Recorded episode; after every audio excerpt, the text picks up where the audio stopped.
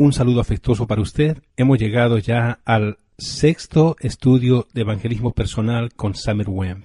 Es un privilegio otra vez disponer nuestro corazón para un estudio más, así que le invito a inclinar su rostro, a cerrar sus ojos. Vamos a orar. Gracias, Padre. Qué privilegio estar disfrutando de estos estudios. Gracias por la vida de hombres consagrados a ti. Gracias por la pasión que has colocado en el corazón de personas sencillas eh, que vibran cada vez que ven a alguien que está yendo rumbo al infierno. Señor, quisiéramos nosotros recibir el mismo impacto que este hombre recibió de ti para entender que tenemos la cura para el mundo, tenemos el mensaje que el mundo necesita, hemos encontrado el agua y quisiéramos, Señor, avisarle a la gente que está muriendo de sed cómo encontrarte a ti. Gracias una vez más por este estudio, bendícenos, gracias por la dirección del Espíritu Santo, oramos en nombre de Cristo Jesús. Amén.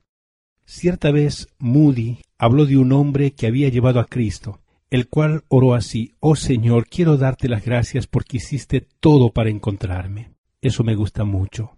¿No es asombroso cómo Dios hace todo para salvar a la gente? ¿Se ha detenido a pensar en el desinterés de la gente en comparación con el interés de Dios para salvar a las personas?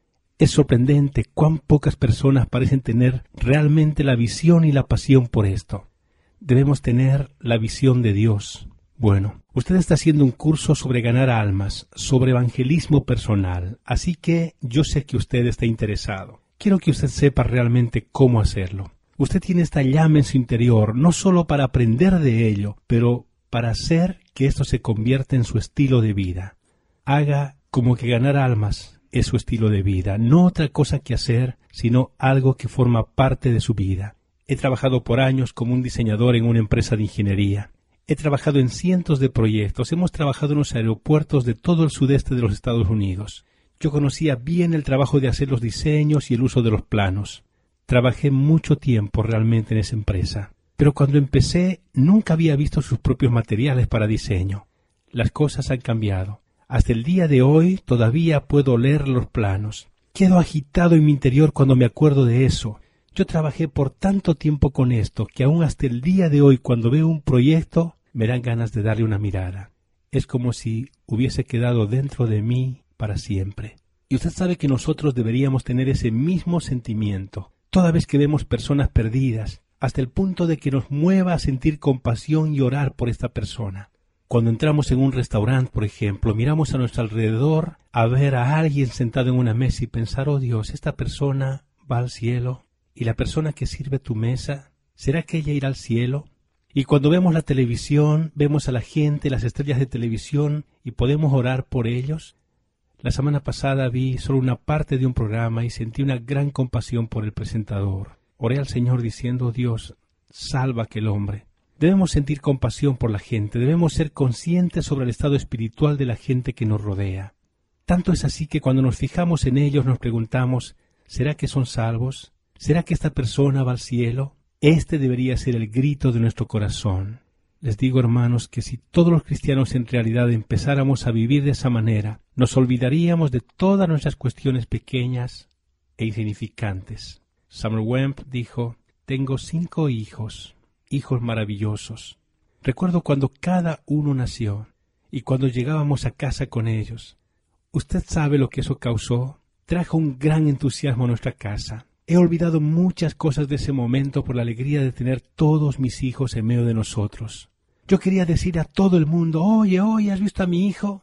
Cuando alguien se convierte en padre por primera vez se siente como caminar en las nubes. Te acercas a una persona y la conversación siempre gira en torno al niño que acaba de nacer. Esto es natural, ¿no es cierto? Es probable que hayas visto. Debemos por lo menos tener algo de esos sentimientos y actitud cuando alguien nace espiritualmente. De hecho, es muy emocionante cuando tenemos el privilegio de ganar un alma para Jesús. Uno va por ahí diciendo a todos que guió a alguien a los pies de Cristo. Eso no es jactancia, es Dios quien hace todo, es el que tiene que hacer todo, pero es maravilloso estar a su disposición y ser utilizado por Él.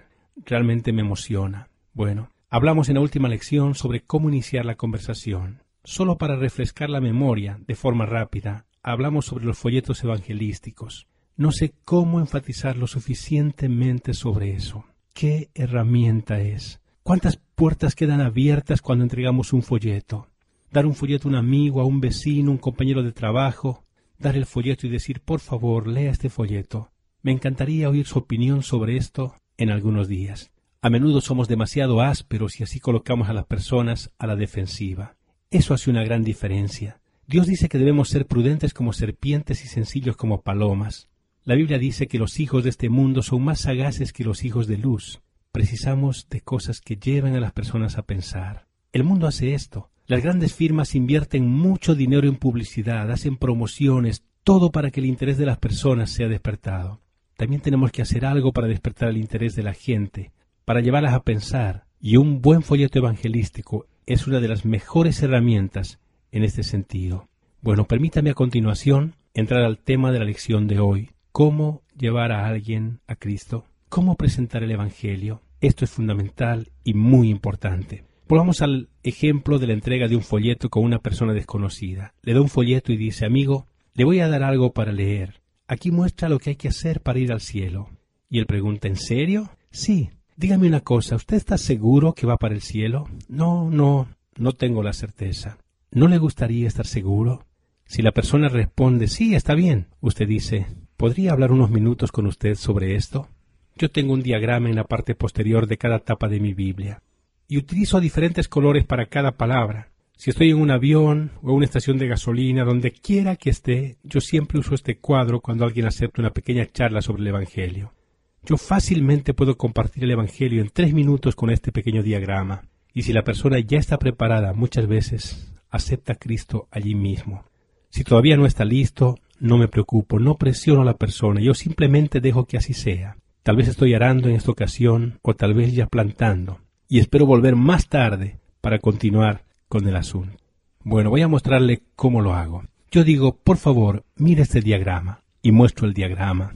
Si usted lo desea, puede hacer este sencillo diagrama en una pequeña tarjeta o si sabe cómo hacerlo, puede mejorar este diagrama haciéndolo en su computadora. Por ahora tome nota de este diagrama. Bueno, usted escribe una palabra en todos los rincones de la tarjeta. ¿Está listo? A la izquierda, arriba, anote la palabra nosotros.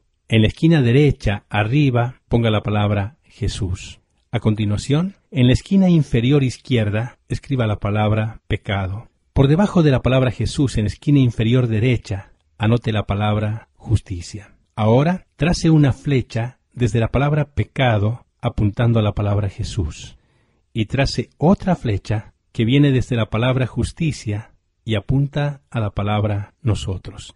Si usted ya tiene este pequeño esquema, le enseñaré a usarlo. Como le dije, yo pregunto si podía hablar durante unos minutos sobre el Evangelio, y si la persona dice que sí, entonces yo sigo. Ahora, aquí está la clave. Recuerde siempre de decir nuestro, no su. No diga vea su situación, diga esta es nuestra situación. Recuerde hablar siempre en términos generales. Diga nuestra situación.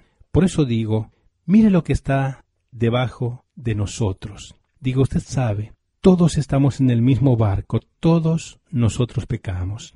El énfasis es nosotros. Si utilizamos la palabra nosotros, no damos la impresión de ser más santos que la persona. Si digo tú eres un pecador, uno puede pensar que estoy diciendo que él es un pecador y yo no. No es esta la idea que queremos transmitir. Así que cuando me pongo en el mismo barco, uno entiende lo que estoy diciendo. Sí, yo también soy un pecador. Rápidamente admiten, sí, yo también.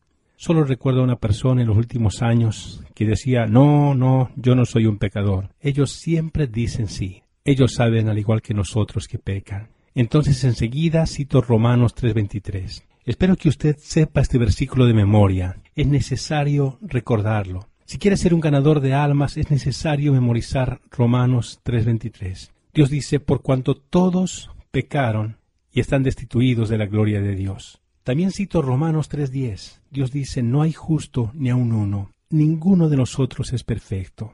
Todo el mundo admite que no hay ni un solo justo, ni yo, ni usted, ni el pastor, ni el papa, ni ningún rabino. Estamos todos en el mismo barco, todos pecamos. A continuación presento otro versículo si es necesario. Primera Juan 1.8 dice, Si decimos que no tenemos pecado, nos engañamos a nosotros mismos. Todos pecamos. Y la gente dice, sí, ya lo sé. Entonces digo que hay dos cosas realmente relacionadas con el pecado. La paga por el pecado y la contaminación del pecado. Así que escriba la palabra paga y contaminación al lado de la palabra pecado en su pequeña tarjeta. Hay una paga o castigo por el pecado y hay la contaminación del pecado. Dios dice que todos pecaron y la paga del pecado es muerte. Romanos 6:23. Aprenda a citar versículos de la Biblia de memoria. Como dice la Biblia, la fe viene por el oír y el oír la palabra de Dios. Cite el versículo para ellos, utilice la palabra de Dios. Volvamos ahora al diagrama. Digo, ¿sabía que el pecado tiene una paga, un salario, una consecuencia? Dios dice que este salario es la muerte. Hay un castigo, una penalidad que pagar. La paga del pecado es la muerte. Muerte física significa separación. Recuerde que la muerte es separación. Cuando una persona muere físicamente, su alma se separa de su cuerpo físico. Esta es la muerte física. Pero estar separado de Dios por toda la eternidad es la muerte espiritual. Si usted o yo tuviéramos que pagar por nuestros pecados, quedaríamos para siempre separados de Dios a causa de la penalidad por el pecado, que es la muerte, la separación de Dios. Me gusta dar este ejemplo. Supongamos que una persona que cometió un asesinato va al juez y dice Sí, Excelencia, yo maté a ese hombre, y siento mucho por haberlo hecho. Le prometo que nunca más voy a hacer eso. ¿Podría ser bueno conmigo esta vez? Absuelva mi culpa y déjeme libre. ¿Cree usted que en este caso el tribunal podría liberar al asesino? No. Si usted deja libre ese asesino, la justicia no se cumplirá. Esa deuda, ese crimen debe ser pagado. La persona tendrá que pagar por lo que hizo. O bien supongamos que el asesino va al juez y le dice, sí, yo maté a ese hombre, pero mire todas las cosas buenas que hice en mi vida. Yo di dinero a los pobres, ayudé a los enfermos, me involucré en los esfuerzos de colaboración, hice un montón de cosas buenas. ¿El juez puede simplemente dejar este caso en blanco? No. Hay una paga, una condena para ese crimen. Es necesario que la persona sepa que el pecado trae una paga, una penalidad. Hablando de eso, una de las cosas más importantes en la evangelización es en aprender a usar ilustraciones. Jesús hizo uso de ilustraciones. Él siempre utiliza las ilustraciones para comunicar su mensaje. Habló sobre la siembra, la pesca, la vida y los pámpanos, y así sucesivamente para ilustrar las verdades espirituales. Si Jesús lo hizo, también nosotros debemos hacerlo. Tengo una colección de ilustraciones simples para explicar las verdades espirituales a la gente. Spurgeon dijo que las ilustraciones son las ventanas que dejan entrar luz al mensaje que damos y debemos utilizarlas. Entonces le digo a la persona, Dios dijo que la paga del pecado es la muerte. Usted paga por los suyos y yo por los míos. Eso significa que tenemos que pasar la eternidad separados de Dios en un lugar de tormento eterno. Bueno, volvemos a nuestro diagrama. Una clave para su uso es que usted mantenga la atención en la palabra paga, que anotó justo debajo de la palabra pecado o al lado. Yo digo, porque la paga del pecado es la muerte. En segundo lugar, hay contaminación por el pecado. Y yo le digo, todo el mundo habla hoy sobre la contaminación ambiental. El agua, el aire, están contaminados y tienen razón. A mí también me preocupa. El estanque o los ríos donde solíamos nadar, hoy ya no podemos usarlos para nadar. ¿Sabía usted que hay una contaminación mucho peor que esa? Es la contaminación espiritual. ¿Ha pensado en la contaminación de las personas hoy? La inmoralidad, la injusticia, el odio, la maldición, la mentira. Es asombroso cómo el Espíritu Santo va convenciendo de pecado en su vida cuando se habla de estas cosas. Hemos contaminado el mundo con nuestro pecado, con toda la suciedad que sale de nuestro corazón. Las personas quedan muy sorprendidas cuando decimos estas cosas y entienden. Así que yo suelo dar una ilustración. Imagine un tanque lleno de agua pura y fresca, y alguien viene y pone una gota de veneno en el agua. Una sola gota de veneno contamina todo. ¿Bebería usted de esa agua? Por supuesto que no, porque una sola gota contamina todo, ¿verdad? ¿Ha pensado usted que solo un pecado contamina y nos hace impuros y no aptos para el cielo? El cielo es un lugar perfecto. Si Dios nos llevara al cielo, de hecho así como somos, con todos nuestros pecados, contaminaríamos el cielo también. Luego el cielo sería como la tierra. Solo tomó un solo pecado de Adán y Eva para contaminar el mundo. La gente lo entiende rápidamente. Entonces, yo acabé de mostrar lo que se encuentra debajo de la palabra nosotros. Todos hemos pecado. Romanos 3:23. He dicho que la paga del pecado es la muerte. Usted paga por los suyos, yo pago por los míos, así que ambos tendríamos que ir al infierno. Ahora yo digo, vamos a echar un vistazo a lo que está bajo Jesús. Yo señalo el nombre de Jesús y luego hacia abajo, donde está escrita la palabra justicia. Usted sabe, la Biblia dice, y de nuevo cito la Biblia, la palabra de Dios, Él no conoció pecado. Dios dijo que en Jesús no había pecado. 2 Corintios 5:21. La palabra de Dios es viva y eficaz y más cortante que cualquier espada de dos filos. Aprenda a citarla, aprenda a usarla. Así que yo acostumbro decir, el mismo Pilato dijo no encuentro ninguna culpa en este hombre. Jesús era lo suficientemente bueno para ir al cielo, ¿no le parece? Casi toda la gente dice sí. En este momento estamos hablando sobre cómo presentar el Evangelio a alguien que ya está preparado o que acepta que le compartamos el Evangelio. El Espíritu Santo ya los ha preparado, ellos están abiertos, generalmente no van a discutir. Después iremos a lidiar con aquellos que argumentan, discuten o quieren evitar que les testifiquemos. Vamos a ver cómo evitar esas interrupciones. Pero seguimos con el diagrama. Escriba un par de palabras más en el diagrama. Al lado de la palabra Jesús, escriba la palabra culpa y muerte. Por eso digo, mire este diagrama. Ve aquí, pecado. Hace dos mil años Dios tomó todos nuestros pecados y los puso sobre Jesús. Y apunto a la palabra Jesús. Él tomó la culpa de todo lo que hicimos y señalo la palabra pecado. Allí muestro la palabra culpa abajo de Jesús y digo, Él tomó la culpa de todos nuestros pecados y apunto a la palabra muerte y Él sufrió y murió por todo lo que hicimos. Así que pregunto, ¿para qué Él murió? Para pagar la pena o la paga de nuestro pecado. Dado que la paga del pecado es la muerte, Jesús vino, sufrió y murió para pagar por nuestros pecados, para llevar nuestra culpa. La Biblia dice claramente que Cristo murió por nuestros pecados. Tenga en cuenta que estoy citando la palabra de Dios, yo estoy presentando el Evangelio. Esta es sin duda la parte más importante de toda la lección. Sin duda mi experiencia muestra que es en este punto donde la mayoría termina fracasando, perdiendo la oportunidad de llevar a alguien a Cristo. Aquí es donde las personas pierden la oportunidad de ver los resultados, no presentan el Evangelio de manera clara y concisa. Y no basta con presentarlo una sola vez. Usted tiene que decir muchas veces y de diferentes maneras. Dios se sirve de un centenar de formas de presentar el Evangelio en la Biblia.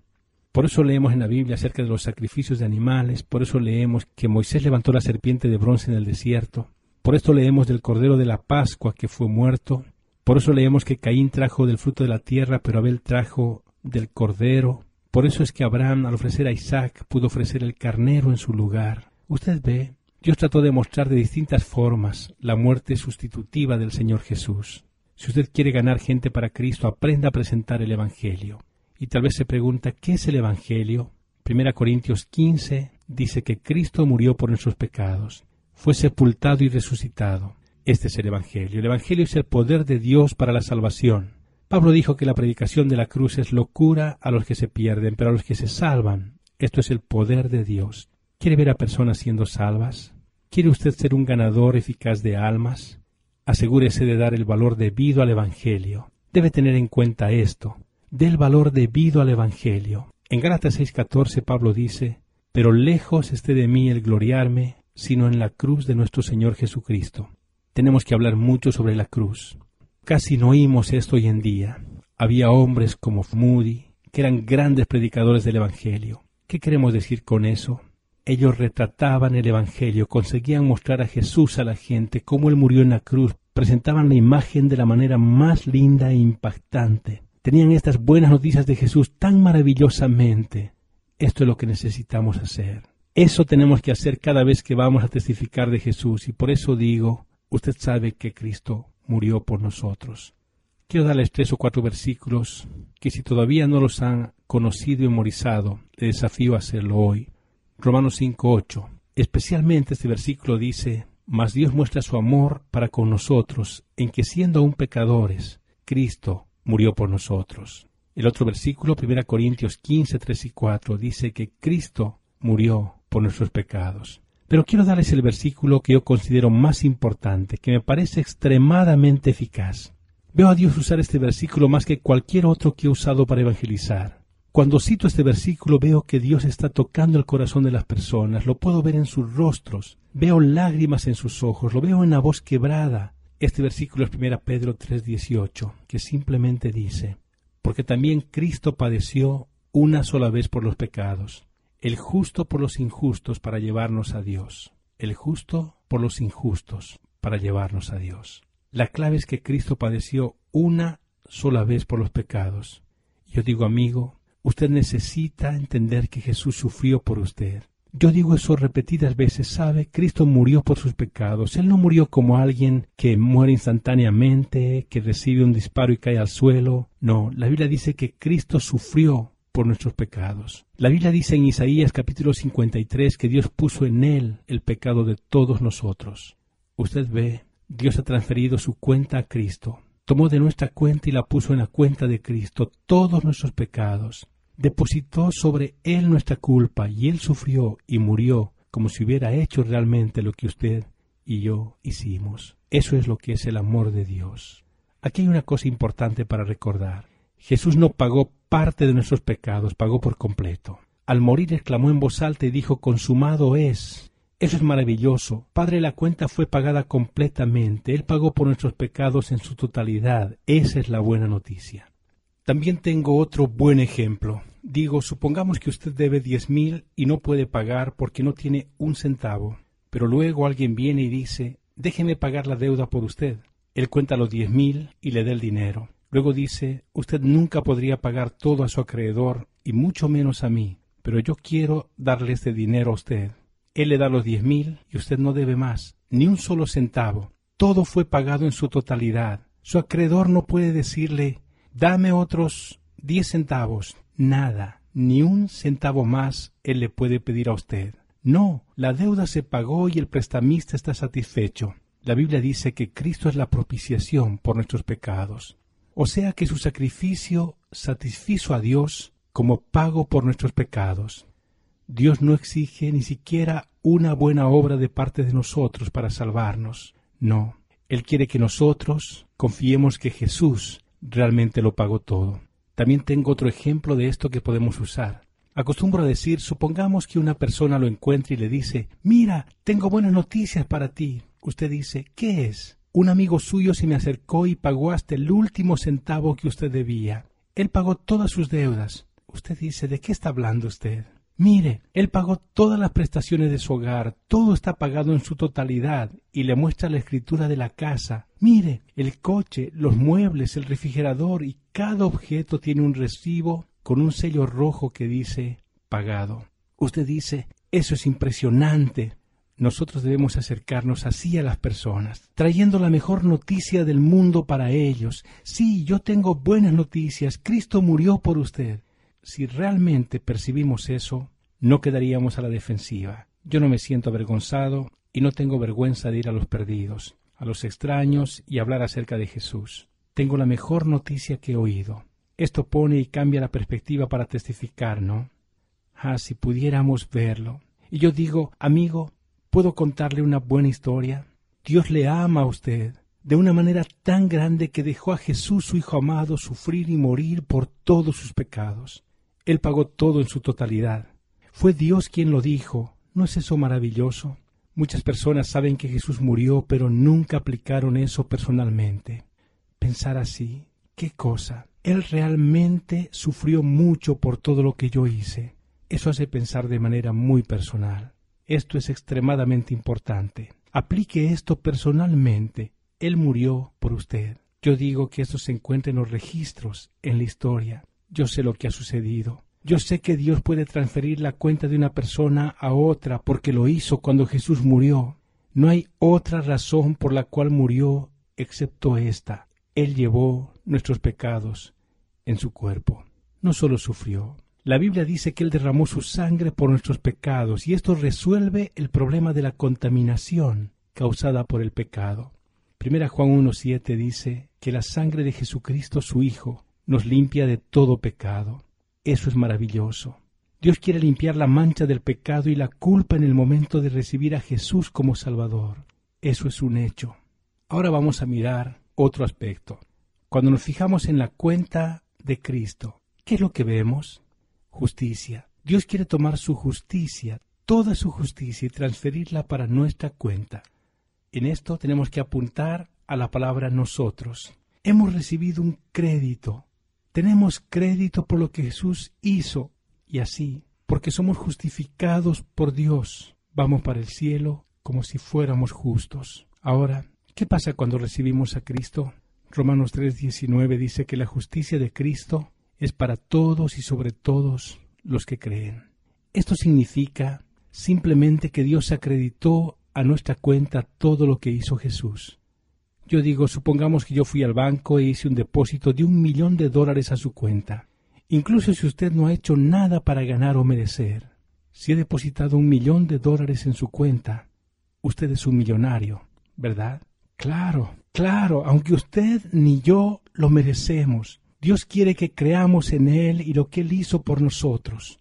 Cuando decimos sí a Dios, cuando creemos en lo que el Señor Jesús hizo para llevarnos al cielo, la justicia de Cristo es depositada en nuestra cuenta, y eso es suficiente para que usted y yo lleguemos al cielo. Hemos predicado y hablado mucho que la gente necesita saber que Cristo murió por sus pecados, pero todavía están pensando, yo sé que he hecho tanto mal que me merezco ir al infierno.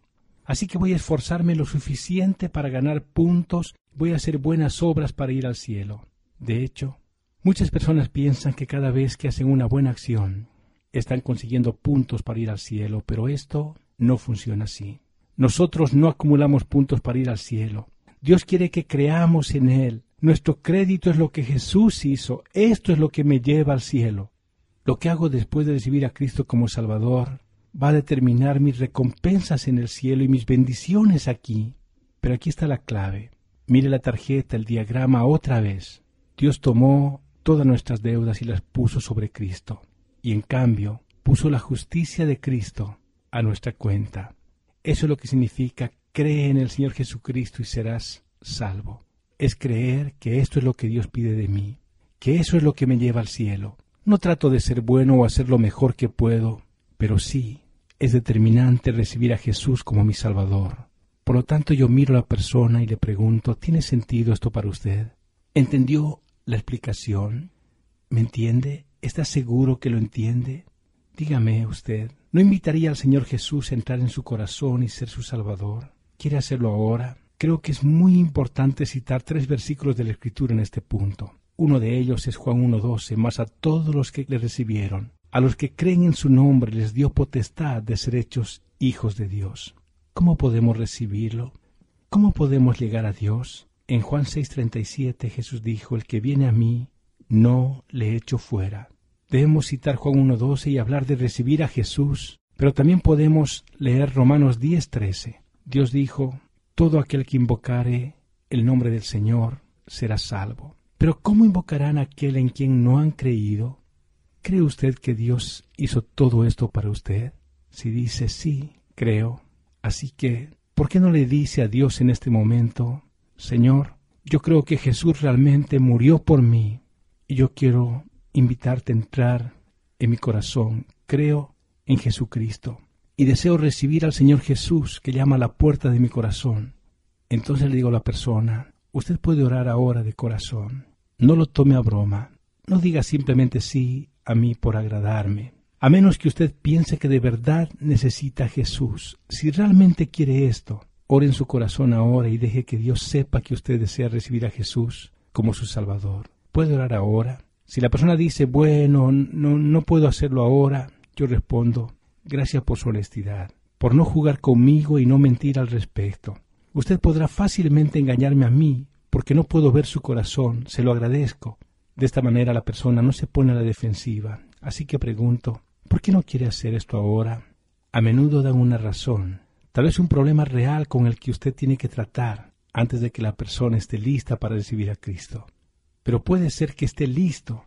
Recuerdo que yo hice esa pregunta a un hombre él me miró y dijo, ¿sabe? Creo que es tiempo de hacerlo. Bajó la cabeza y recibió a Cristo como su Salvador. Cuando una persona quiere recibir a Jesús, le pregunto, ¿quieres hacerlo ahora mismo? Si la persona dice, sí, quiero, le digo, muy bien, vamos a cerrar los ojos. Quiero que esta persona sepa que no quiero avergonzarla. Si estamos en un lugar público, le digo simplemente, cierra tus ojos. Yo llevé a señoritas que tienen los restaurantes a Cristo. Hablé con hombres sentados a la mesa de los restaurantes y en este caso solo les pedimos que cierren los ojos. Debemos tratar de hacer esto de la manera más discreta posible. Nadie necesita saber lo que estamos hablando. Yo le digo, puede cerrar los ojos. Digo, ore así, querido Dios, reconozco que he pecado. Sí, he pecado, Dios, soy un pecador. En este punto la mayoría de la gente está realmente convencida de su estado pecaminoso. Tenemos que llevarlos al arrepentimiento y el arrepentimiento es reconocer nuestros pecados en vez de decir no estoy tan mal. En su oración diga Señor, sé que te he ofendido. Y la persona cambia de actitud y podemos decir reconozco a Jesús como el Hijo de Dios, el Salvador. Creo que murió en la cruz por mí. Hay un cambio de actitud. La persona entiende que no se va al cielo intentando ser bueno. Reconoce que Cristo nos lleva al cielo. Enseguida yo hago una oración por ellos. Yo digo, Señor, ayude a esta persona a comprender y confiar que aquello que Jesús dijo se va a cumplir. Confío en que por la fe Cristo entró en su corazón y esta persona es salva ahora y por toda la eternidad. En nombre de Jesús. Amén. Luego miro a la persona y le digo, ¿está seguro que entiende lo que significa? Así que asegúrese de que presentó el Evangelio. Asegúrese de que dijo cómo Jesús sufrió y murió y derramó su sangre por sus pecados. Asegúrese de que entendieron el mensaje. Tenga en cuenta esto, asegúrese de que recibieron y entendieron claramente el Evangelio que usted les presentó. Queridos, hay mucha gente con hambre. No pierda el tiempo en discusiones interminables sobre esto y aquello. Mire a los que están listos y solo predique el Evangelio. Usted se sorprenderá al ver cómo Dios ha preparado sus corazones para recibir al Salvador. Dios le bendecirá cuando salga a compartir el Evangelio es posible que tenga hoy la incomparable experiencia de llevar a alguien a Jesús. Le espero en la próxima lección. Que Dios le bendiga.